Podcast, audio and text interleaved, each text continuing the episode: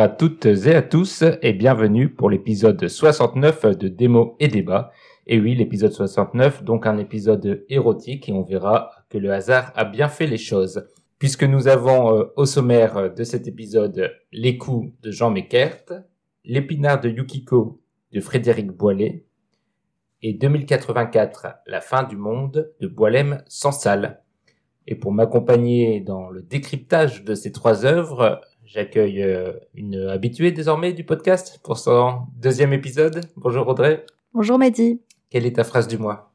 Alors, ma phrase du mois est extrait de Sorcière, la puissance invaincue des femmes de Mona Chollet. Peut-on se forcer à faire quelque chose qu'on n'a aucune envie de faire uniquement pour prévenir un hypothétique regret situé dans un avenir lointain? Merci Audrey. Et j'accueille aussi pour sa première apparition Elisabeth. Bonjour Elisabeth. Bonjour Mehdi, bonjour Audrey. Quelle est ta phrase du mois? J'ai choisi une phrase de George Orwell. Euh, la dictature s'épanouit sur le terreau de l'ignorance. Euh, vous comprendrez au cours de l'épisode pourquoi le choix de cette phrase. Et vous allez en effet vous demander pourquoi on insiste tant sur George Orwell, puisque moi aussi j'ai pris une citation tirée de 1984. C'est l'incipit, la première phrase. C'était une journée d'avril froide et claire, les horloges sonnaient 13 heures on aura bien évidemment l'occasion de reparler de George Orwell plus tard. Mais pas tout de suite, puisqu'on va commencer sans tarder les critiques. 800 pages de trop. C'est si bon. c'est si bon. 15 chapitres pourris. C'est extra. C'est extra.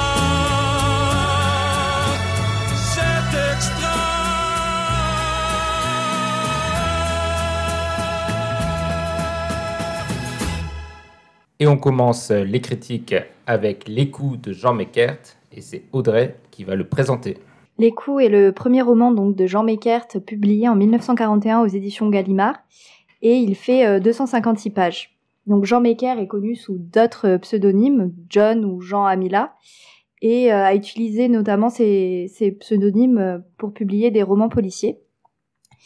Euh, pour présenter les coups, donc il faut euh, un peu s'intéresser sur, euh, enfin, à l'histoire de Jean Meckert, puisque le personnage principal du roman, donc Félix, parle, s'inspire énormément donc de la vie de son auteur, puisque Jean Meckert a grandi donc dans un orphelinat protestant, duquel il retiendra surtout la détestation de l'enseignement religieux, le souvenir de la faim et du froid, mais surtout donc le sentiment d'humiliation et de l'abandon, sentiment que l'on retrouve euh, euh, tout au long de la lecture du roman. En effet, il écrit les coups en 1936 et à l'époque, comme le personnage du roman, donc il vit euh, de petits boulots, travaille dans une carrosserie et se marie avant de divorcer au bout d'un an. Après la guerre, en juillet 41, il envoie son projet de roman, donc Les coups aux éditions Gallimard, qui le publie en décembre 1941. Et là, c'est un succès puisque euh, il est salué par la critique, est épuisé dès la première édition, et euh, est salué donc notamment par André Gide, Henri Poulain et Raymond Queneau. Jean Mecker se décrit euh, avec les mots suivants. Je suis un ouvrier qui a mal tourné, je me suis mis à raconter des histoires populistes d'abord, puis, dans ce langage qui était le mien, j'ai raconté des histoires noires. Mais de quoi parlent les coups? Les cours racontent la vie donc de Félix, qui est manœuvre dans une entreprise mécanique et qui, pour reprendre encore une fois les mots de Jean Meckert, essaie d'expliquer son désarroi, désarroi d'être incompris, de mal comprendre. Et il finit donc par battre sa femme. Alors, si j'ai bien perçu euh, le désarroi euh, euh, de Félix au cours de la lecture, je dirais que j'ai surtout perçu donc le sentiment d'infériorité et son besoin de le surpasser sans y parvenir réellement mais j'ai aussi bien ressenti le désarroi de Paulette, qui me fait beaucoup de peine. Paulette, sa femme, qui euh, a quitté son mari, Bernard, un, artiste un peu raté pour Félix, et qui n'aura de cesse d'ailleurs de se comparer euh, tout au long du livre euh, au premier mari de Paulette. L'histoire de Félix permet aussi donc de dépeindre un Paris des années 40, marqué notamment par la condition sociale et la relation conflictuelle au travail, l'ambition écrasée par l'absence d'ascension sociale et le bonheur au rabais, notamment justifié euh, par quelques heures de liberté le dimanche, euh, auquel, euh, sur lesquelles ils insistent à de nombreux- nombreuses reprises dans la, dans la lecture. Et est-ce que ça t'a plu alors cette lecture, Audrey? Difficile d'y répondre comme ça. Tout d'abord, je dirais que dans le style de lecture, j'ai été très perturbée tout de suite parce que le style est quand même assez particulier, euh, notamment avec l'utilisation de l'argot euh, des ouvriers parisiens, surtout dans lequel Félix s'ex- s'exprime. Donc au final, en lisant, parfois même dans ma tête, j'avais l'impression de prendre un accent pendant que je lisais, et euh, donc je reprenais un peu le début des phrases parfois, et c'était assez euh, déconcertant. Euh, donc sur cet aspect-là, dans le style de lecture, c'était intéressant. La manière aussi dont c'était dépeint, et j'ai peut-être oublié de, de, de parler de ça en, en préambule, où là encore on retrouve les idées de Jean Mecker sur euh, Jean Meckert, je sais pas comment on dit, sur euh, sur les idées libertaires, sur la condition sociale, et puis le fait qu'il ait un, un complexe euh, d'infériorité, d'infériorité de classe. euh, Enfin, sa relation et la différence de classe entre Paulette et lui est quand même assez centrale. Donc ça, on va dire que toutes les idées politiques qu'il y a sous-jac- sous-jacentes m'ont intéressée. Après, ce qui m'a grandement énervé tout au long du, du livre, mais également en recherchant des critiques sur le livre, c'est qu'on est là, oh, pauvre Félix, oh là là, il, il est perdu entre deux classes, bah du coup, il bat sa femme, et voilà. Et je trouve que c'est quelque chose qui, euh, même dans les, ouais, même dans les critiques que j'ai recherchées euh, pour préparer le podcast, il y a toujours le, bah, il a son désarroi, du coup, il bat sa femme, et personne, tout le monde, enfin, on cherche un peu à avoir de la peine pour Félix, sans vraiment trop s'intéresser à Paulette, et c'est quelque chose qui m'a un peu euh, agacée euh, tout au long du roman. Je pense qu'on on discutera en longueur de cette question de la place de, de Paulette dans le livre, mais je vais d'abord me tourner vers Elisabeth pour savoir euh, quelles sont tes impressions sur les coups. Oui, moi j'ai beaucoup aimé euh, les coups. Euh, je trouve que on se met très vite dans la peau du personnage qui est Félix, décrit par euh, Audrey, euh, de par le style à la première personne tout au long du bouquin et effectivement le langage très haché et familier euh, employé par par l'auteur. Euh, finalement, effectivement, Paulette est, est mis au second plan. Euh, Là-dessus, je rejoins euh, parfaitement Audrey. Mais euh, on le sait dès le début du bouquin, puisque euh, Félix annonce lui-même la couleur en disant qu'il il aimerait bien se trouver une petite femme. Mais finalement, peu importe la femme. Et Paulette est, est probablement la seule qu'il pouvait rencontrer dans son milieu. C'est la secrétaire de la, la première usine où il travaille. Et euh, en fait, ce que je trouve intéressant et ce que moi j'ai bien aimé dans ce bouquin, c'est que effectivement, alors il, bat sa femme et c'est une histoire de tragédie sociale. C'est pas gai du tout euh, du début à la fin, mais euh, on a vraiment toute la pensée euh, politique euh, de l'auteur à travers Félix. Il, il, il, va dans les marches communistes, il, s'engage. il y a un certain nombre de propos libertaires qui sont à replacer dans le contexte de l'époque et qui sont à ce titre très intéressants. Et euh, en plus de ça, la dimension déjà bien évoquée par Audrey euh, de comparaison sociale, puisque en, en fait, en, en d'abord se fiançant euh, longtemps d'ailleurs avec Paulette, euh, il va rencontrer alors moins Paulette que toute sa famille, qui est particulièrement euh, gratinée et euh, qui sont en fait décrits comme des parvenus euh, assez différents de lui et qui lui font ressentir euh, sa différence de classe euh, tout du long et qui effectivement euh, lui en tant que simple ouvrier le voit bien, le ressent bien et est capable de le théo- théoriser. Et donc euh, en cela, euh, moi j'ai trouvé ça euh, très intéressant comme comme bouquin. Bien évidemment, il faut le replacer dans son contexte. Il y a des moments assez durs de lecture, notamment lorsqu'il décrit très crûment euh, pourquoi et comment il a battu sa femme. Mais euh, c'est pas le propos central. Donc euh, plutôt positif euh, de mon côté. Bah, je pense que vous avez euh, un peu balayé l'ensemble des thématiques que, que je voulais aborder, euh, ou en tout cas qui m'ont frappé à, à la lecture du livre. Euh, moi, ça m'a beaucoup plu aussi. Et, et la première chose, tu en as parlé Audrey, et qui est, qui est vraiment frappante, je trouve, et qui fait peut-être l'intérêt principal, euh, principal du livre, c'est la langue, euh, le travail sur, sur la langue euh, ouvrière, on va dire. Euh, une langue qui, qui est aussi, c'est ça qui est paradoxal, extrêmement travaillée. Il y a vraiment de très Mm. belles phrases. il, y a, il y a des passages assez sublimes. Et en même temps, on reste toujours dans ce registre de langage de ce personnage un peu direct, un peu brut, qui pense n'avoir jamais les mots pour exprimer ce qu'il pense.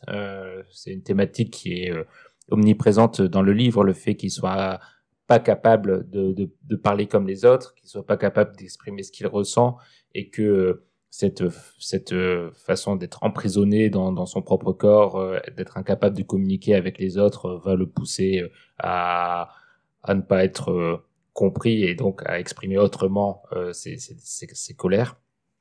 Et, et ça se ressent parfaitement, je trouve, dans cette langue du livre, de cette écriture de, de Jean Meckert, que j'ai trouvé vraiment très belle et et, et, aussi facile à lire, euh, peut-être un peu de, au début peut-être il faut se mettre un peu dans le style euh, auquel on n'est pas habitué, mais, euh, mais j'ai vraiment pris beaucoup de plaisir juste sur la, la simple lecture des textes et, euh, et de cette de, de cette langue qu'on n'a pas l'habitude de lire dans, dans les romans. Bah oui, euh, moi je trouvais que ça rapportait, ça apportait beaucoup d'authenticité au personnage de Félix notamment dans les conversations avec euh, bah, justement les cousins de Paulette qui emploient un langage soutenu mais qui n'ont parfois même pas l'air de vraiment maîtriser. Euh, à un moment donné, je me rappelle d'une conversation sur les pièces de théâtre, je crois, où euh, ils n'avaient pas non plus l'air d'être euh, trop d'accord ou d'arriver à vraiment dire ce qu'ils pensaient et au final de rejoindre un peu l'opinion dominante. Donc c'était assez... Euh, et là, Félix décrit justement cette scène où lui, il semble assez authentique par rapport aux autres qui sont très vantards, euh, mm. qui veulent étaler un peu leur science. Oui, moi aussi, j'ai particulièrement aimé euh, lire ce bouquin. Je crois que je l'ai lu en deux jours, euh, d'ailleurs. Ah euh, et euh, pour dire à quel point il se lit bien et, et on se met facilement dans la peau du personnage. Et effectivement, cette scène où je crois qu'ils sont dans la queue du théâtre m'a aussi marqué. Où en fait, et c'est ce que c'est ce qui est intéressant dans le bouquin, c'est vraiment la, la, démarcation entre Félix et sa difficulté à s'exprimer et ceux qui finalement s'expriment très facilement, mais pour ne rien dire. Et ça rejoint ce que vous disiez aussi, cette question de la lutte des classes euh, qui structure le livre. Euh, on est vraiment. Euh, tu disais le livre publié en quelle année, Audrey? En 1941. En 1941. Euh, donc le, le, communisme a une place euh, particulière euh, en France. C'est loin de, de la place qu'elle occupe actuellement. Donc on ressent dans, dans ce livre la place du communisme, du parti communiste avec un grand P. et et de la façon dont ça structure la, société. Euh, Félix pense en permanence à la façon dont il est différent euh, des autres, et notamment de Paulette et de sa famille. Et ce qui est fou, je trouve, c'est que c'est pas non plus des grands bourgeois. Euh, la famille de Paulette, elle, elle est secrétaire dans une usine. Euh, ses cousins ou cousines ont réussi, mais sans être non plus des, des, des aristos. Et pourtant, le fossé a l'air énorme, à la fois dans leurs leur, habitudes, mais surtout dans l'acceptation qu'ils ont de Félix, qui a l'impression que peu importe ce qu'il va dire, peu importe, même si les autres font semblant de l'accepter, il est toujours vu comme un Ménus, un inférieur qui n'a pas les codes, n'a pas les références, n'est pas capable de s'élever à leur niveau, et donc, in fine, ne sera jamais à la hauteur de, de Paulette. Et, euh, et je trouve que le livre est vraiment... Euh, c'est, tu, tu, tu, tu l'as dit, Elisabeth, mais c'est une de ses plus grandes forces, euh, de, de, retranscrire aussi fortement et avec autant de finesse et de subtilité euh, l'impossibilité presque de, de s'affranchir de, de la classe, de s'affranchir de son du registre dans lequel on, on nous met, registre de langue, registre de pensée, et, euh, et c'est peut-être un peu triste, mais c'est assez beau, je trouve, euh, ce que le livre arrive à faire ressortir. Je propose qu'on qu parle un peu aussi de l'éléphant dans la pièce, on va dire, euh, le, le, sujet euh, qui, qui est peut-être le plus, le plus compliqué euh, à l'analyse la, à a posteriori de cette œuvre et surtout à notre époque. Euh, le, le, livre s'appelle Les coups. Parce qu'il bat sa femme, c'est euh, dit euh, dans le résumé du livre, donc on ne vous spoile pas. Et pourtant, c'est un, élément qui est euh, assez peu présent dans le livre finalement. Ça arrive assez tard et euh, c'est pas du tout le cœur le cœur de, l'ouvrage. c'est pourtant un élément quand même assez marquant et assez comment dire, enfin qui ne laisse pas indifférent en tant que lecteur puisque en effet, comme tu l'as dit, euh, Audrey, dans, la présentation euh, ou dans tes premiers avis, euh, tout semble être écrit pour arriver à cette conclusion. Le livre décrit la chute ou la, façon dont Félix va se retrouver dans la situation où il va battre sa femme. Et moi, je peux comprendre en effet qu'on puisse se demander quand même si le livre n'est pas tout entier une justification du fait de battre sa femme, euh, ce qui peut en effet poser problème, surtout que le livre a un peu tendance à exagérer, je trouve, le côté insupportable de Paulette, euh, qui est euh, qui est représentée parfois vraiment comme une femme assez euh, insupportable parce que elle se plaint tout le temps, parce qu'elle comprend pas Félix. Comme on est dans la peau de Félix et qu'on arrive particulièrement bien à s'identifier au personnage de Félix, a contrario, on a tendance un peu à rejeter celui de, Paulette et donc presque à comprendre l'acte de Félix. Euh, Est-ce que c'était le but de l'auteur de, de nous faire comprendre, ou en tout cas d'expliquer les mécanismes qui enclenchent euh, l'acte final peut-être, mais du coup on peut se sentir, je pense, un peu en malaise de s'identifier si bien à un personnage qui au final bat sa femme presque sans véritable raison. Je crois que tu, l'avais un peu mentionné.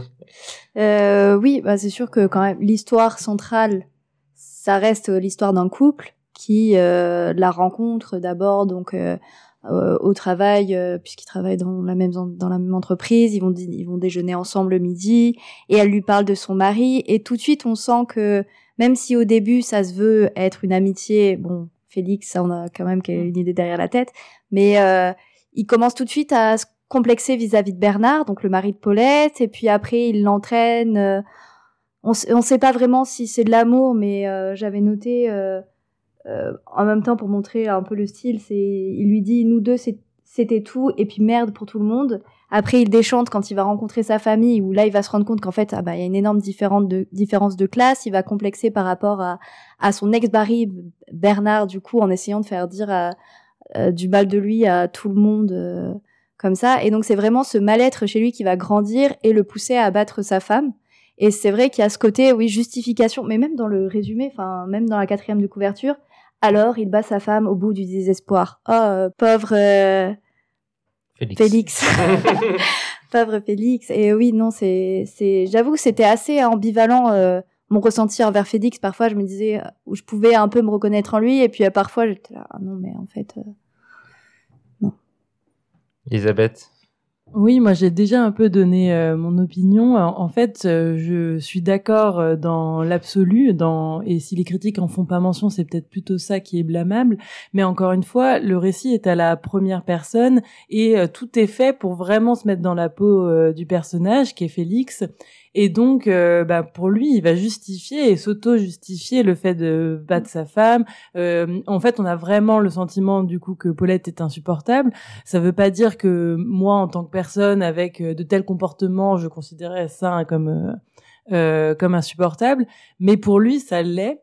Euh, et donc, euh, en fait, cette dimension euh, presque banalisante euh, Mm. des coups euh, qui sont donnés à, à, à sa femme euh, sont certes avec nos yeux d'aujourd'hui, euh, le recul qu'on peut avoir et, euh, et autres euh, peuvent nous choquer, mais dans le récit, encore une fois, euh, c'est malaisant, c'est sûr, euh, encore une fois, du point de vue d'aujourd'hui et probablement de l'époque, mais euh, ça m'a pas tant marqué que ça parce que vraiment tout est fait pour se mettre dans la peau de Félix.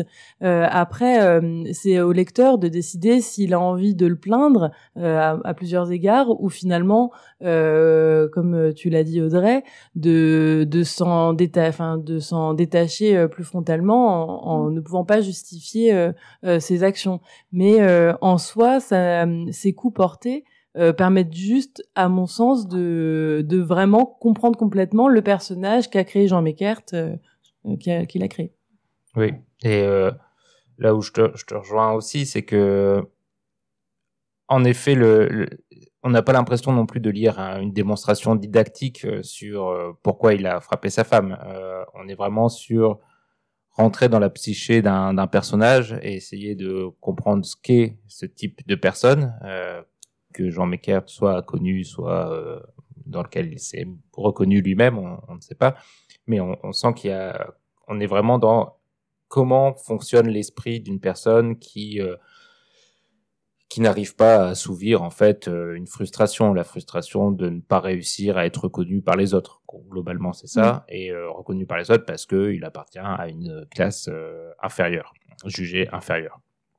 Et et à ça, il y a beaucoup d'éléments. En effet, bah, il y a à la fois la classe, il y a à la fois aussi le côté euh, euh, manuel face à l'artiste, comme tu parlais de l'ancien mari qui est artiste, euh, qui arrive à, à bien parler, qui arrive Mm. à faire des choses intellectuelles, spirituelles, auxquelles lui se sent incapable d'arriver. Euh, il, il se sent capable que d'apprécier les plaisirs simples de la vie, mais on sent chez lui une frustration permanente tout au long du livre, même quand il est heureux, parce que comme il raconte euh, l'histoire au passé, euh, même quand il raconte ses moments euh, heureux, c'est toujours en annonçant que ça va mal se terminer. hein. il dit toujours des choses du type euh, ah oui à l'époque c'était bien, euh, je ne savais pas que à quel point ça allait être triste quelques années plus tard, ce genre de choses.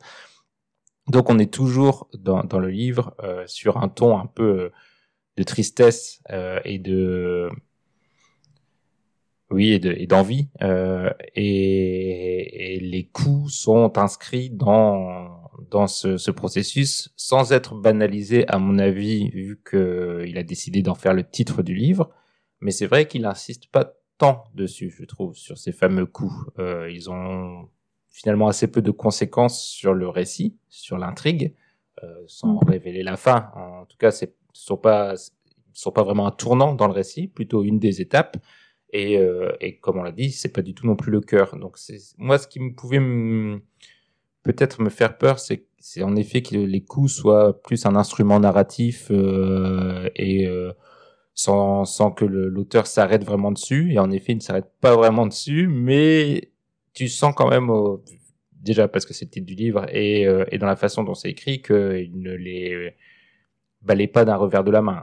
On sent que c'est un élément important mais qui est quand même en effet peut-être parfois un peu trop justifié euh, par euh, par le récit. Ça, je pense que ça pourra en tout cas choquer Mm. certaines euh, certains lecteurs et lectrices. Mais c'est vrai que même la manière dont les femmes sont dépeintes dans le livre, je trouve globalement, euh, elles sont, elles ont toutes l'air insupportables. C'est ça aussi qui m'a un peu agacée. Même Solange, la jeune demoiselle, euh, je sais pas, la, la- Ah qui, oui. qui cherche à. Oh, Si, je trouve- Si. mais la mère, la mère, La mère, aussi, oui. les tantes. la Enfin, oui. la, la, enfin, la belle-mère, du coup, la mère de Paulette, euh, qui est accusée d'avoir tué son mari. Enfin, il y a plein d'histoires un peu euh, euh, qui confortent un peu ce rôle de ah, comment dire, qui le réconforte dans ses actes. D'accord. mais oui, mais je vois, je vois tout à fait ce que tu veux dire. Bon, il n'empêche que moi, j'ai, enfin, comme on l'a dit, je pense qu'on est tous d'accord pour dire que c'est une belle œuvre. Mm. Euh, C'est que- étonnant qu'on n'en ait pas plus entendu parler de l'auteur. de, de l'auteur. Oui, parce que autant euh, parce qu'en plus j'ai lu qu'il il avait essayé d'envoyer des romans avant parce qu'il a écrit les coups en 1936, il avait déjà essayé euh, de l'envoyer à à des éditeurs et on le trouvait son proche son style trop proche de Céline. Et du Mhm. coup euh, Ah, c'est étonnant qu'il ce soit pas plus éto- pas plus pro ouais, Bah, pas étudié à ouais. l'école ou des choses comme ça. C'est vrai qu'on y pense un petit peu, euh, pas non plus des masses, mais euh, le, le, le- le style direct, l'utilisation de l'argot, euh, il y a du Céline évidemment, on est plus du côté de Céline que de Proust en, lisant ce livre, mais je trouve que la comparaison s'arrête un peu à, ça. Après, j'avais lu aussi qu'il est justement, il n'a pas eu non plus 36 000 succès, mais qu'il s'est surtout spécialisé après dans le policier, le roman noir, le thriller, ce genre de, de livres. Et peut-être le fait qu'il ait 36 000 pseudos n'aide pas non plus, parce que quand on cherche son nom à chaque Mm. fois, on- on- on- au début en tout cas, je me demandais si j'avais pris le bon livre. Mais euh, oui, donc euh, en effet, Jean Mecker. Donc si vous ne le connaissez pas et si on vous a donné envie, euh, peut-être vous allez découvrir euh, un auteur euh, qui, qui vous plaira. Euh, Est-ce que vous aviez d'autres euh, d'autres thématiques? Non. Alors euh, je vous propose la question habituelle. Est-ce que vous recommandez les coups de Jean Mecker? Oui, je recommande les coups. Oui, je recommande les coups, mais il faut être euh, positif euh, quand on le lit parce que vraiment, c'est pas gai. Eh ben, je vous rejoins aussi. Euh, je le recommande. Donc, c'est une recommandation unanime avec évidemment le trigger warning. euh, mais vous avez compris euh, après avoir entendu tout ça sur les violences conjugales. Et maintenant, je vais te demander, Audrey, de nous lire un petit extrait. J'ai toujours eu l'idée que j'étais beaucoup plus personnel et profond qu'elle, mais mon profond à moi n'avait pas d'issue. Il sifflait toujours en conneries, en grosses blagues, définitives après des essais laborieux de déballage. Je sais que je fais bête à entendre comme ça, mais enfin c'est des idées de tout un chacun, ça, que de se croire supérieur à sa renommée. Passons. Merci Audrey. Et on passe à la seconde œuvre du podcast. Il s'agit de la BD que je vais vous présenter. Et il s'agit de L'épinard de Yukiko de Frédéric Boilet. Alors, L'épinard de Yukiko, c'est une bande dessinée donc de Frédéric Boilet, qui est auteur de bande dessinée connu notamment pour son amour du Japon, pays dans lequel il a habité plus de dix ans. Et en effet, L'épinard de Yukiko a été publié euh, là-bas. Il a été même publié d'abord dans une revue euh, japonaise de manga avant d'être publié en France. Et l'histoire se déroule en terre nippone. Euh, L'édition que nous avons euh, lue normalement tous les trois, euh, j'ai pas vérifié, euh, est une euh, réédition en France qui réincorpore des passages censurés lors de la première édition. Et pourquoi censurés?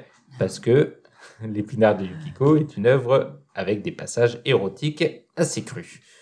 Mais elle raconte surtout une histoire d'amour entre un dessinateur français et une japonaise, la fameuse Yukiko du titre, dont le cœur est déjà pris ailleurs.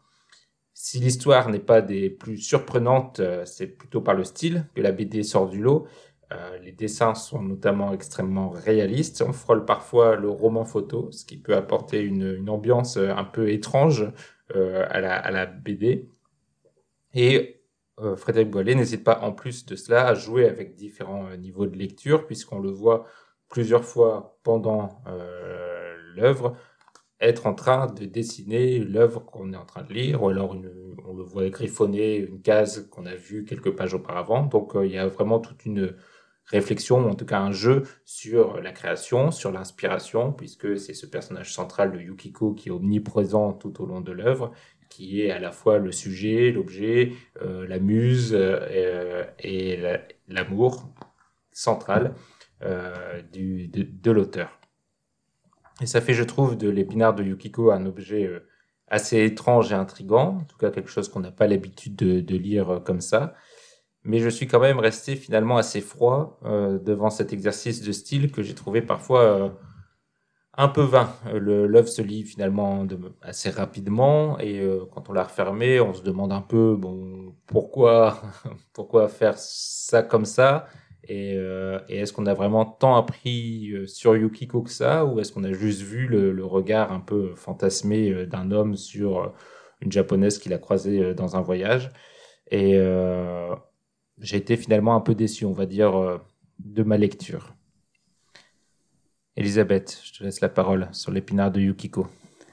Euh, moi, je pense que je rejoins ce que vient de dire euh, Mehdi. C'est pas une œuvre euh, qui m'a beaucoup plu, tout simplement parce qu'elle n'a pas un intérêt euh, particulier. C'est-à-dire, c'est une histoire d'amour, certes, mais elle est même pas tellement travaillée ou évoquée. C'est plutôt leur relation et leur relation charnelle qui va être évoquée.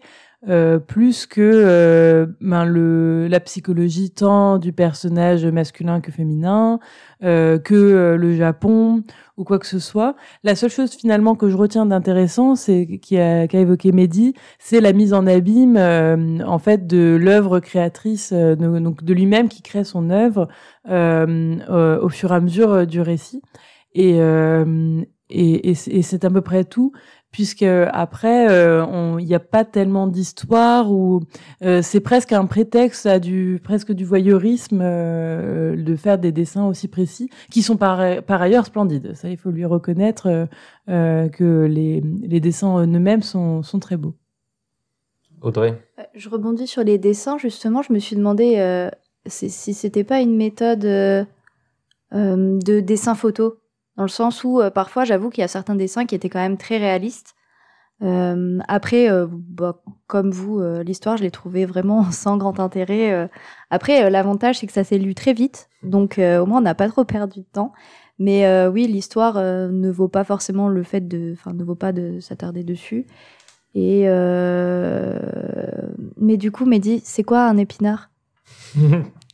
En effet, le titre de, de l'œuvre est peut-être un peu mystérieux pour nos auditeurs et auditrices. Et l'épinard de Yukiko, c'est un jeu de mots euh, japonais, euh, puisque le personnage euh, veut évoquer les, les parties du corps euh, de sa compagne, de son alpha et oméga. Euh, non, c'est pas sa compagne d'ailleurs, de son amante. Euh, et il veut parler de son nombril et il se trompe euh, de mots en japonais parce que les deux mots sont très proches et il dit épinard au lieu de nombril, ce qui fait une petite blague rigolote. Et du coup, c'est le titre de l'œuvre, l'épinard de Yukiko, qui est donc son nombril et, euh, et, et pas une autre partie du corps comme pourraient le croire les, les esprits mal tournés. Tu, tu parlais des dessins. Tu- enfin, tu, tu as mentionné le fait que c'était une technique particulière. Je pense qu'en effet, il s'est inspiré de. Je crois qu'il a pris des photos, il a Mm. travaillé sur des photos pour faire, euh, pour dessiner euh, comme ça. Euh, moi, j'ai pas trouvé ça. ah, je l'ai même pas mentionné dans la présentation. C'est en noir et blanc. Euh, c'est entièrement noir et blanc. Euh, mais un noir et blanc un peu pareil qui accentue le côté photo parce que c'est tout en en, en nuances de, de gris en fait euh, et, euh, et ça fait euh, ça fait très très photographie c'est en effet remarquable sur le plan de la technique mais j'ai pas trouvé ça toujours en fait euh, beau euh, Non, ouais. ouais, je vais retirer beau peut-être mais agréable en tout cas à la Mm. vue parce que ça leur fait des têtes un peu étranges je trouve le côté photographie dessinée et notamment sur les scènes de sexe où il y a beaucoup de gros plans sur les visages, sur, euh, sur les, les parties du corps, etc. Je trouve que ça rend pas tout à fait euh, justice ou hommage à, Mm. à la fameuse Yukiko. Je sais pas si- Ah moi je trouve qu'on sent le male gaze euh, dans la Oui. BD quand même clairement. Donc euh, c'est quand même bien choisi euh, quelle partie représenter, quelle position elle prend, de quelle manière. Donc si, mais en fait on dirait que c'est vraiment l'auteur, il a voulu se faire plaisir en réalisant cette petite BD, mais euh, j'ai pas l'impression que ça a été fait en fait pour être lu par d'autres personnes. du coup je suis assez mal à l'aise en fait en lisant ça. Oui, il y a un côté très intime. Ouais. Surtout qu'il se met vraiment lui-même en scène en tant que Frédéric Boilet. Enfin, il n'y a pas du tout de- d'ambiguïté sur fiction, pas fiction, etc. On a vraiment l'impression de lire, c'est renforcé en plus par le, le jeu narratif de je suis en train d'écrire ma propre histoire en même temps que je la vis. Donc euh, on, est, on a vraiment l'impression qu'il nous dit euh, regardez un pan de ma vie euh, et partagez-la avec moi. Ouais. Et est-ce que les scènes de, de érotiques, est-ce que vous les avez trouvées réussies? Est-ce que est-ce qu'elles vous ont excité T'as pas dit ça, mais. Vas-y, Euh, non, non, vas-y. Non, bah, est-ce qu'elle, est-ce qu'elle, est-ce que vous trouvez que les pièces, les, Non, les scènes justement érotiques sont réussies? Elles sont, ré- elles sont réussies d'un point de vue d'un homme. Je pense que Audrey a bien, a bien exprimé. En fait, c'est, c'est vraiment euh, euh, du male gaze euh, tout du long, et même dans les scènes de sexe. Donc, elles, euh, elles sont réussies dans le sens où il y a rien de, de, de choquant par rapport à, par rapport à ce qu'on est habitué de voir euh, euh, dans les BD, films, livres, euh, enfin, euh, sur, sur cette partie-là. Mais elles ont rien de novateur non plus. Oui. Je suis assez d'accord. Il n'y en a pas tant que ça non plus aussi, hein, il faut le dire, c'est pas non plus une... faut- ne l'achetez pas si Non, vous voulez ouais. absolument voir une BD érotique. Il y a deux scènes, je crois, euh, Oui. dans le livre, euh, entre beaucoup de, de- de passages de plus mélancoliques d'amour, on va dire, euh, ou romantiques. Là, il y a deux scènes un peu crues, mais euh, vraiment euh, rien, de, rien de choquant. Oui, bon, rien à ajouter. Oui, elles sont réalistes, mis à part la manière. Eff- Effectivement, c'est les plus. relis là en parlant pendant Oui. le podcast. Non, je m'en rappelais plus. Mais oui, elles sont, elles sont réalistes, on va dire. Mais après, mais après, effectivement, c'est du point de vue de l'auteur. Donc, on voit euh, quasiment que Yukiko ou ce que Yukiko euh, fait à ce cher Frédéric. Donc, euh, c'est pas non plus. Enfin, voilà. Très bien. Est-ce que il y a un autre truc que j'ai pas dit et que j'ai eu du mal à comprendre l'intérêt, mais j'imagine qu'il y en a un. C'est la première BD sous-titrée que je lis. Donc on a les bulles en français et en dessous on a la version japonaise. Alors j'imagine que c'est pour rappeler que l'œuvre a été euh, d'abord écrite en japonais ou en tout cas d'abord publiée en japonais et euh, pour renforcer euh, le côté fusionnel des deux cultures, français-japon, etc. Renforcer aussi, j'imagine, le côté un peu marketing, puisque les, les objets japonais se vendent particulièrement bien en France. Mais je trouve que même sur le Japon, le, le livre nous montre Mm. peu de choses finalement. Je crois qu'au début, elle compare euh, entre euh, les, les hommes euh, et la vie sentimentale euh, entre les Japonais et la vie sentimentale des Français. Et il me semble qu'elle compare les hommes japonais qui sont beaucoup plus froids, beaucoup plus que euh, les hommes français. Mais du coup, il y a aussi peut-être un petit côté fétichiste qui m'a gêné aussi, je pense. Mm. Dans le sens où, ouais, le côté un peu exotique du petit français qui va au Japon et la manière dont il la présente aussi euh, comme étant exotique, euh, qui euh, pourrait également être un, un aspect de la BD qui, qui m'a un peu agacé. D'autres euh, éléments sur l'épinard de Yukiko? Et est-ce que vous recommandez cette œuvre? Non, je ne recommande pas. Non, pas, pas, parti- pas particulièrement.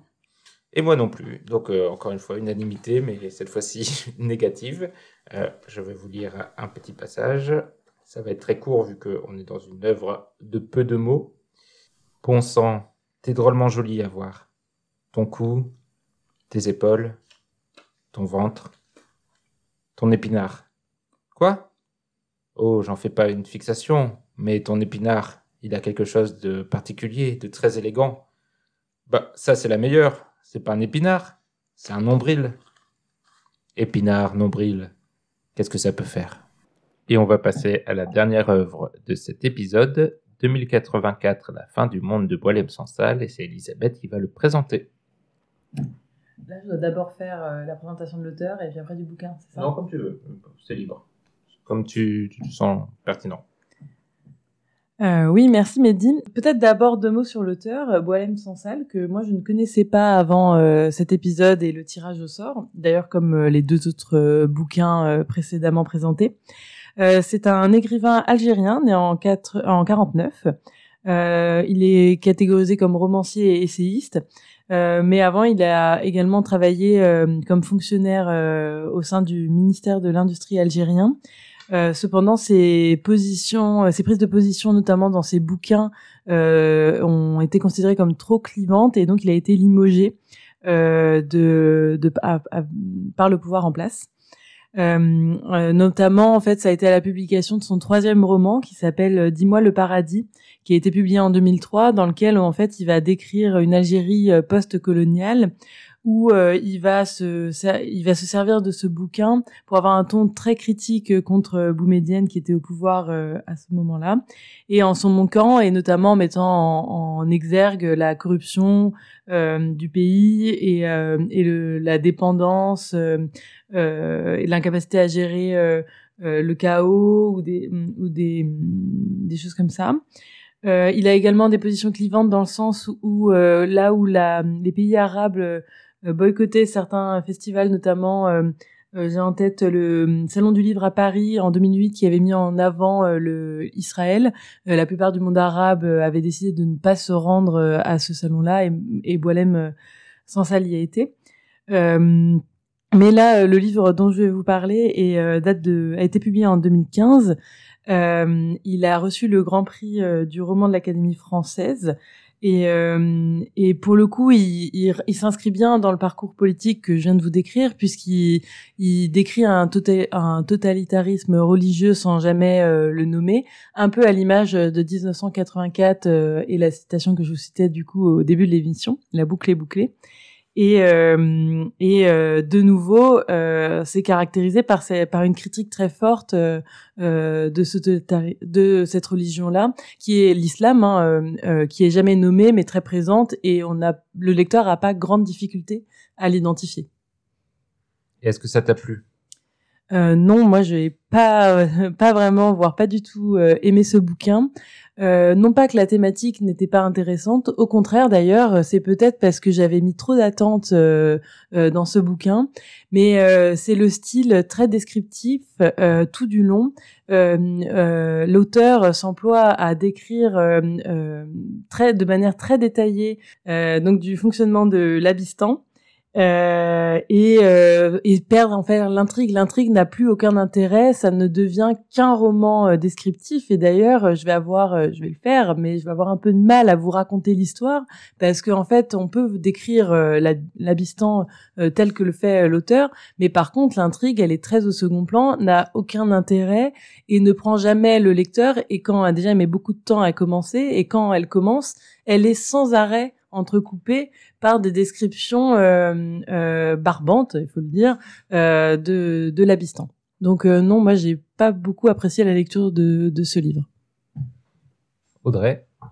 Bah, ça me fait vraiment beaucoup de bien d'être là avec vous ce soir et de pouvoir m'épancher sur ce livre parce que je l'ai très mal vécu la lecture. C'était très difficile, c'était long, c'était laborieux, c'était moi-même j'étais dans le désert et je traversais le- les pages et le désert, c'était non, c'était c'était dur parce qu'effectivement, enfin et Elisabeth l'a vraiment très bien dit, enfin c'est extrêmement descriptif, euh, c'est c'est lourd euh, et c'est même les personnages, ils sont très peu décrits, on sait pas ce- comment euh, Hattie euh, donc le, le personnage qu'on est supposé suivre, on sait pas comment il se positionne vraiment, on sait pas trop ce qu'il ressent, on sait pas trop euh, ce qu'il pense. Euh, on le suit, mais du coup, on sait pas trop s'attacher à lui. Enfin, on, on- c'est vrai qu'il passe un temps fou à expliquer comment fonctionne l'Abistan, euh, la manière dont il reprend les codes aussi de George Orwell, donc avec euh, la bilangue, les jorés pour les journées de la récompense euh, qui rappellent le mini-vert ou les choses comme ça. Euh, j'ai trouvé que ça n'apportait encore rien à l'histoire. Enfin, parfois, je me disais que c'était vraiment peut-être que c'était purement marketing d'appeler son livre 2084 et que dans le fond, euh, enfin, j'ai eu du mal à faire le lien et et ouais, donc ça a été long et c'était dur de pas pouvoir en parler. Très bien, c'est le moment de la libération, Mm. euh, Audrey. Tu, tu peux dire tout le mal que, que tu, que tu en penses. Euh, oui, déjà, quand tu publies un livre et que tu l'appelles 2084, et que tu en fais une sorte de corollaire, de suite ou de réactualisation de 1984, c'est que tu mets la barre assez haut hein, dans ton projet. 1984, c'est peut-être le livre tarte à la crème euh, désormais euh, sur le totalitarisme, euh, cité par tout le monde, euh, souvent n'importe comment, mais ça reste une référence de dystopie, science-fiction, en tout cas de, de la parabole sur qu'est-ce que serait un État totalitaire poussé à l'extrême et, euh, et de toutes les inventions de George Orwell, la nouvelle langue, le système de surveillance, etc., qu'on a retrouvé beaucoup par la suite dans, dans la réalité. Euh, 1984, ça se pose là en tant que référence. Euh, on a tous entendu parler et euh, on a tous en, tête les grands noms, les grands mots du, du livre, Novlangue, euh, Big Brother, etc. C'est des choses qui ont marqué quasiment l'humanité. Et donc lui se dit, bah, je vais faire la suite. En gros. Déjà, c'est culotté, mais en plus, pour nous faire ce truc-là, c'est quand même, quand même osé parce que clairement, ce qu'il veut faire, c'est assez facile. Euh, euh, avant, c'était le nazisme et le stalinisme, les, références de George Orwell. Je vais faire la même chose sur l'islam parce que c'est la nouvelle mode, euh, c'est le nouveau totalitarisme, on va dire. Pour déjà, ça vole pas très haut comme, euh, comme réflexion. Et en plus, il a pas grand chose, je trouve, d'intéressant à rajouter. Euh, quelles sont les différences fondamentales entre le totalitarisme islamique et celui euh, des nazis ou des soviétiques? On voit pas trop la différence dans ce qu'il raconte là dans l'Abistan. Il reprend un peu les mêmes codes, la presse muselée, on réécrit le passé, etc. Bon, bah ça on l'a déjà vu en mieux chez George Orwell. Et, et en plus, il rajoute sur ça, en effet, beaucoup de, de descriptions alambiquées, comme tu dis, du système. On passe, le livre passe son temps à essayer d'expliquer cet univers qui est peu vraisemblable et qui fonctionne pas. Euh, et ajoute à ça des intrigues de complot et, euh, entre les clans. Mais on- on- comme le livre ne, ne rentre jamais auprès des personnages, on s'en fiche éperdument de ce qui leur arrive.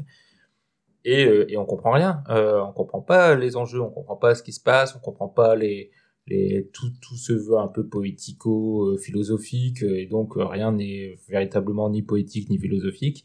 Et, euh, tout est un peu creux. Et je trouve ça assez fou, le succès euh, critique qu'a eu ce livre euh, à l'époque, parce que euh, vraiment, il dit pas grand-chose de, euh, même pas de l'islam, euh, ou de l'islamisme, ou des, des, euh, des États théocratiques euh, islamiques, à part euh, dire que c'est des dictatures, euh, je trouve qu'on n'en apprend pas grand-chose de plus. Oui, moi je trouve qu'il s'est approprié le travail de George Orwell, le travail même euh, même euh, j'ai vu à un moment donné euh, pour parler d'une sorte de Klan, il appelle ça le UX Klan. J'ai Mhm. trouvé ça nul. Enfin, il y a plein de petits tru- de petits passages comme ça où il réemprunte des codes euh, d'autres sociétés et c'est très mal fait et, et ça n'apporte euh, ouais pas grand chose à l'histoire et et j'ai mis euh, là là tu viens d'expliquer mais j'ai mis un temps fou à comprendre le contexte de l'histoire à me dire euh, mais est-ce qu'on est dans un monde où 1984 ça s'est réalisé ou est-ce qu'on est dans un autre monde? Enfin même le contexte en fait a- été tout le long de l'histoire pour moi extrêmement flou. J'arrivais pas à savoir dans quoi, comment on se situait. Un coup, je pensais avoir compris et en fait non. Enfin, il y a vraiment à la fin où euh, où je commençais un peu à y voir clair et encore. euh, la manière dont c'était présenté, je trouvais ça absurde en fait.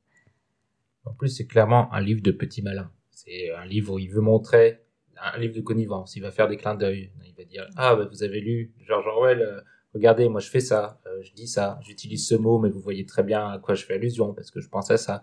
Il y a un truc nul. ils ont tous peur d'un truc qui s'appelle démoc, démoc pour dire démocratie, mais Ah. c'est c'est que des petites idées nulles euh, et extrêmement soulignées. Euh, Il y a aucune subtilité. Il en fait toujours des caisses pour chaque truc qu'il raconte, comme s'il voulait montrer à quel point il était brillant, à quel point c'était ingénieux ce qu'il faisait, hein, la transposition. Euh, voilà, l'a bien vu, euh, Boilem, euh, t'as changé les mots, euh, c'est incroyable. Novlangue, c'est devenu bilangue. Waouh, waouh, waouh. Ah ouais, ça aussi. Et, et c'est un livre qui se construit sur ça, sur cette connivence par rapport à une œuvre déjà écrite. Et, et on est censé, nous en tant que lecteurs, reconnaître les petits symboles, les petits trucs, et de temps en temps, au long de ces descriptions, dire ah oui ça je connais, ah oui ça je connais. Mm. Et, C'est vrai que l'utilisation, euh, ouais, l'utilisation de la bilangue avec les mots, euh, parfois, je, je voyais pas ce que ça, enfin même parfois j'oubliais ce que ça voulait dire. Du coup, en avançant et en me disant, c'est quoi déjà les mokba, les mokbi, il y avait plein de petits mots comme ça au milieu, et ça rend la, alors déjà que c'est ennuyeux à lire, alors rajouter un peu de la complexité avec ces petits mots euh, sortis nulle part en italique, euh, ça rendait pas la chose plus fluide, quoi. Pas d'autres éléments en plus, euh, Elisabeth Non.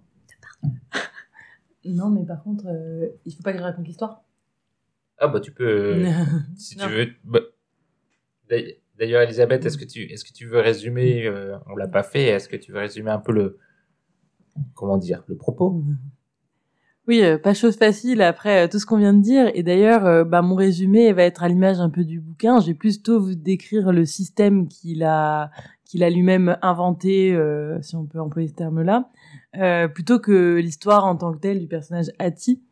Euh, donc, euh, 2084, euh, c'est un monde. il n'existe qu'un seul monde, c'est l'Abystan. euh, qui a vaincu un ennemi au cours d'une guerre précédente. C'est la première date de l'histoire, c'est un peu l'année zéro de Jésus-Christ. Ben là, c'est 2084. Et les Abystanais, du coup, le peuple vénère un dieu qui s'appelle Yola et qui a un un prophète, pardon, qui s'appelle Abi. Dans ce pays-là, on finit décapité euh, à la moindre écartade, euh, mais euh, qui prône évidemment le fait que tout le monde est heureux, que tout le monde va bien, euh, que tout le monde suit le système. Euh, en fait, euh, on découvre Hattie dès le début, qui lui, pour qu'il y ait quand même un semblant d'histoire, va avoir un petit grain, un, petit déclencheur au tout début du bouquin où il est dans un espèce d'hôpital euh, pour se rétablir euh, et qui va se poser la question de la notion de frontière.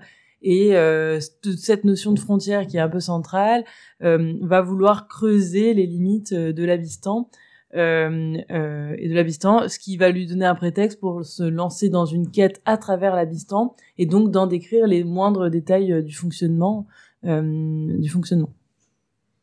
Et pour, pour en faire une simple parabole, en fait, c'est euh, le message, c'est euh, attention, l'islam, euh, c'est très dangereux et euh, il faut, faut se méfier de, du fait que ce soit facilement une, une dictature. Et je trouve que même dans ce message-là, euh, c'est un peu un peu léger sa façon de présenter les choses parce que on comprend même pas on comprend pas vraiment quelles sont les dérives qui ont amené à ça. Il il, euh, il balaye ça à un moment dans le livre en retraçant vite fait le passé en expliquant que bah euh, suite à une guerre nucléaire en gros euh, les frères Comme les sortes de frères- 1984. voilà, Mm.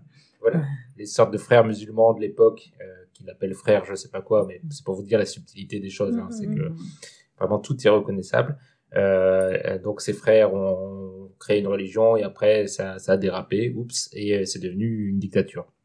Mais même sur ça, à part chez euh, certaines, je, pense que ça va susciter une aversion de l'islam chez des gens qui l'aimaient déjà pas beaucoup, j'imagine. Mais enfin, qu'est-ce que qu'est-ce que ça peut apporter de plus? Et ça va pas euh, ouvrir les yeux à qui que ce soit sur les réalités des possibilités de dictature des pays théocratiques. Bon, euh, vraiment, on n'apprend rien euh, et on est juste à, oui, à contempler un, auteur assez satisfait de lui-même, je trouve, euh, de son petit jeu. Et, euh, et c'est vraiment assez, assez désolant sur, euh, sur le, oui, la vacuité de tout ça et que je trouve même presque dangereuse à mon avis. Oui, alors j'ai pas lu euh, ses autres bouquins, donc je sais pas si euh, ce livre est le reflet de toute son œuvre. C'est vrai que par contre c'est la plus connue de ce que j'ai pu voir. Euh, comme je disais au début, elle a eu des prix. Alors est-ce qu'elle a eu des prix parce que, euh, bah, comme je l'ai dit, ça a été publié en 2015, donc euh, c'était dans un contexte particulier en France. Donc euh, voilà, est-ce que c'était pas plutôt, euh, c'est un livre un peu de contexte, euh, mais euh, mais en tout cas, euh, euh, ça, si ça reflète son œuvre, euh, elle- moi, elle m'a pas plu. Elle m'a d'autant plus déplu que récemment, euh, Willem Sansal s'est de nouveau euh, illustré en signant la tribune en faveur de Depardieu, en faveur de Depardieu. Oui, quelques jours après le, le tirage au sort, donc euh, euh, bon timing de Boilem Sansal, que je ne connaissais pas du tout avant, avant de l'avoir tiré. J'avais entendu parler de 2084 au moment où il avait remporté les prix, euh, euh, c'est quoi, prix de l'Académie française et, euh, et aussi le magazine Lire aussi Oui. qu'il avait sacré. Euh, donc j'en avais entendu parler à l'époque, mais oui, Boilem Sansal qui euh, a moins de problèmes apparemment avec euh, le patriarcat qu'avec euh, la théocratie euh, religieuse. Bon, chacun ses, ses combats. Euh, mais bref, en effet, ça n'influe pas notre lecture du livre, mais ça ne le rend pas plus sympathique. Euh, Est-ce que vous aviez d'autres choses à dire sur 2084 J'ai trouvé ce débat plus intéressant que le livre. On était tous un peu d'accord, donc le, le débat était... euh, il faudrait qu'on trouve des, des amateurs de, de 2084 pour nous défendre, pour nous défendre le livre. Euh, mais en effet, euh, est-ce que vous le recommandez? Vous aurez compris que non. hein. Oui, non. hein. et, et moi non plus, euh, c'est en effet une, une, une grosse déception euh, que la lecture euh, de ce livre, dont j'attendais pourtant aussi euh, beaucoup. Elisabeth, tu vas nous lire un petit extrait. Alors petit, c'est difficile puisque vous aurez compris, il décrit beaucoup, donc c'est dur de couper euh, sa longue prose. Euh, Ati n'était pas libre et ne le sera sans doute jamais. Fort seulement, pardon, j'ai inventé. Ati n'était pas libre et ne le sera jamais, mais fort seulement de ses doutes et de ses peurs, il se sentait plus vrai qu'Abi, plus grand que la juste fraternité et son tentaculaire appareil, plus vivant que la masse inerte et la houleuse des fidèles, il avait acquis la conscience de son état, la liberté était là, dans la perception que nous ne sommes pas libres, mais que nous possédons le pouvoir de nous battre jusqu'à la mort pour l'être. Il lui paraissait évident que la vraie victoire est dans les combats perdus d'avance, mais menés jusqu'au bout. En vertu de cela, il comprit que la mort qui le frapperait serait sienne et non celle de l'appareil. Elle découlerait de sa volonté, de sa révolte intérieure, elle ne serait jamais la sanction d'une déviation, d'un manquement aux lois du système. L'appareil peut le détruire, l'effacer, il pourrait le retourner, le reprogrammer et lui faire adorer la soumission jusqu'à la folie. Il ne pourrait lui enlever ce qu'il ne connaît pas, n'a jamais vu, jamais eu, n'a jamais reçu ni donné, que pourtant il hait par-dessus tout et traque sans fin la liberté. Il le savait, comme l'homme sait que la mort est la fin de la vie, cette chose insaisissable par, essence est son désaveu et sa fin, mais elle est aussi sa justification. Le système n'ayant pas d'autre finalité que d'empêcher sa liberté d'apparaître, d'enchaîner, d'enchaîner les hommes et de les tuer, son intérêt le commande, mais c'est aussi la seule jouissance qu'il peut tirer de sa misérable existence. L'esclave qui se sait esclave sera toujours plus libre et plus grand que son maître, fût-il le roi du monde. Merci Elisabeth. Et on va passer cette fois-ci à une euh, partie du podcast où vous aurez liberté de nous recommander euh, de belles choses. On va passer aux recommandations. Mais moi, je ne suis pas ainsi que certains de tes prétendus amis. Tu peux avoir confiance en moi. Aie confiance, crois en moi, je puisse veiller sur toi. La partie recommandation du podcast, c'est donc la partie où les chroniqueurs et chroniqueuses sont libres de leurs conseils. Et on va commencer avec Audrey. Alors moi, je vais vous recommander euh, un podcast qui s'intitule Je te- Je t'offre un rail ou Je t'offre un rail. Sur Euh, la drogue, donc. Voilà, exactement. Mais une drogue bonne pour la santé, une Oh. drogue bonne pour la planète, le train. Oh. C'est-à-dire que donc c'est un podcast qui est lancé donc par Ourail, qui est un média collaboratif euh, qui facilite les voyages bas carbone. Et l'année dernière, ils ont lancé donc euh, leur podcast où euh, toutes les semaines ou tous les mois, ils interviewent donc des euh, des personnes qui voyagent en train beaucoup avec donc leur qui compilent un peu leurs leurs meilleures anecdotes de voyage en train et, et voilà. Le train, c'est la vie. Très bien, merci Audrey. Je vais enchaîner, comme ça Elisabeth aura le mot de la fin. Moi, je vais vous recommander le film May December, qui sort euh, au cinéma euh, le 24 janvier, Euh, un film de Todd Haynes avec Nathalie Portman et Julianne Moore. Ça raconte l'histoire d'un couple, Gracie et Joe, qui a fait scandale il y a 20 ans, car leur histoire d'amour a commencé quand Gracie avait 36 ans et Joe 13 ans. Donc, c'était une affaire pénale, mais ils sont toujours en couple 20 ans après cette histoire. Une actrice, Elisabeth, va jouer le rôle de Gracie dans un film et essaye donc de s'inspirer de cette histoire en s'approchant de la famille et en dialoguant avec les différents personnages de la famille. C'est un film que j'ai trouvé vraiment euh, formidable, à la fois euh, drôle et touchant. D'abord parce qu'il y a ce duo d'actrices euh, Nathalie Portman et Julianne Moore qui est impeccable avec ce c'est euh, un, peu un cliché du cinéma mais qui fonctionne souvent. L'actrice qui essaye de s'inspirer d'imiter une personne réelle et qui donc va peu à peu entrer dans une sorte de drôle de relation avec euh, cette personne. Mais surtout moi ce qui m'a vraiment frappé dans le film c'est le personnage de Joe donc euh, le l'en- l'en- l'enfant de 13 ans qui qui a été séduit euh, par euh, par euh, une femme et qui est ensuite un adulte un peu qui reste un adulte un peu enfant qui est incarné par le l'acteur de Riverdale euh, Charles Melton. Et le personnage est à la fois très bien écrit très bien joué par ce personnage vraiment très touchant avec de, belles scènes. Et euh, je pense euh, que je je parierais une pièce sur lui pour les, les Oscars dans les, les l'Oscar du, du second rôle à mon avis. Elisabeth quelle est ta recommandation? Alors moi, je vais être moins originale euh, que mes que Mehdi et Audrey, euh, puisque j'avais moins réfléchi à ma recommandation, donc je vais me borner à vous parler du- des livres, enfin des livres, des BD que je lis en ce moment, qui sont déjà très connus, mais que moi je n'avais pas encore lu, donc faites-le. Euh, à savoir euh, l'Arabe du futur de Riyad Satouf. Euh, c'est vraiment euh, très. euh, J'ai pas fini, hein, je suis qu'au tome 5 et il me manque encore du coup le tome 6.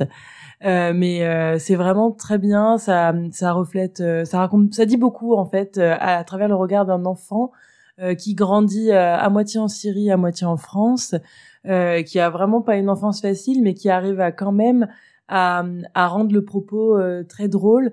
Euh, et euh, on s'attache vraiment au personnage et, ça se lit tout seul, tout en ayant évidemment une, portée politique, puisque euh, on, commence dans les années 80 et donc moi là je suis dans, les années euh, 90 euh, euh, et ça, en fait vraiment un, bel ouvrage en plus des dessins particulièrement sympas à, voir. Eh bien, merci à vous deux. On va passer au dernier moment de cet épisode, le tirage au sort, mais qui sera effectué par le présentateur euh, du mois prochain et, et ses chroniqueurs. Donc, c'est le moment de, de vous dire au revoir à vous, auditeurs, et à vous, chroniqueuses. Au revoir, Audrey. Au revoir, Elisabeth. Au revoir. Au revoir. Et je passe la parole à Armand.